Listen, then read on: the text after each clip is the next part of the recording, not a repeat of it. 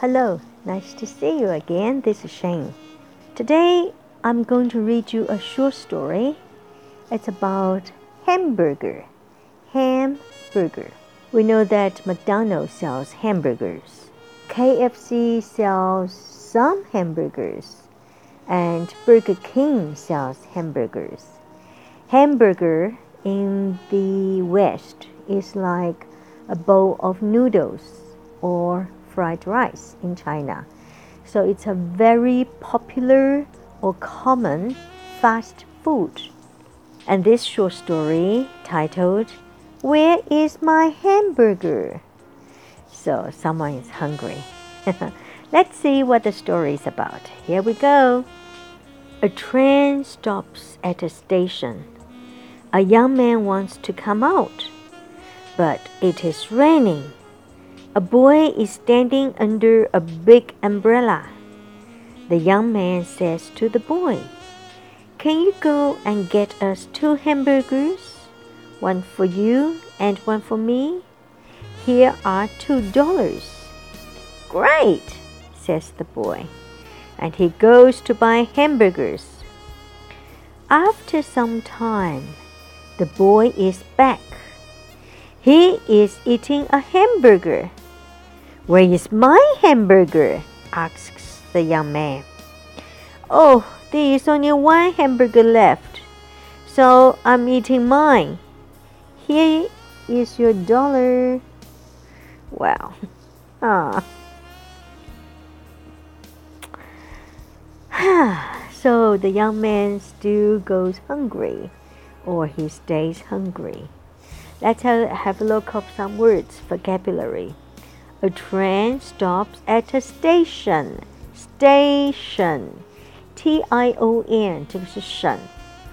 这个字呢有一个特别有意思的地方，就是一个字不管有多长或多短，它最后它只要有 T I O N，这个字的高音永远是在 T I O N 之前的那一段。例如，这个之前是 T A station。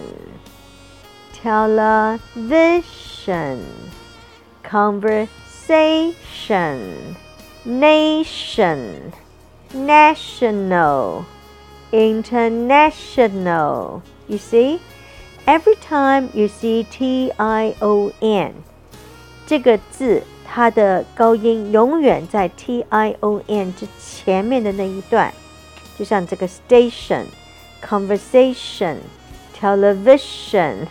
Okay, nation, international. 这些是我脑筋里 the words that come to my mind right now.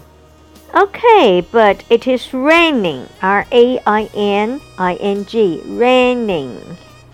Umbrella. Umbrella. You really need umbrella in the raining days because umbrella keep you dry.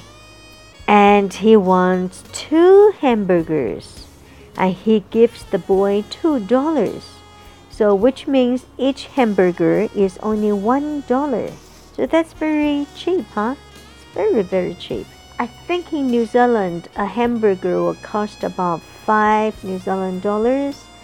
And I think last time I was in the LA, I thought the hamburger was about two US dollars or three US dollars each. So a dollar each for a hamburger is a must have been a long time ago, or mini burger. and and the boy comes back says, "I'm eating mine." M I N E. Mine. Mine means my hamburger. Here is your dollar. Ha! so poor young man, he stays hungry he is not lucky enough to be eating a hamburger. Okay, this is a short story to improve our listening skill. I hope you enjoy it. See you next time. Ciao.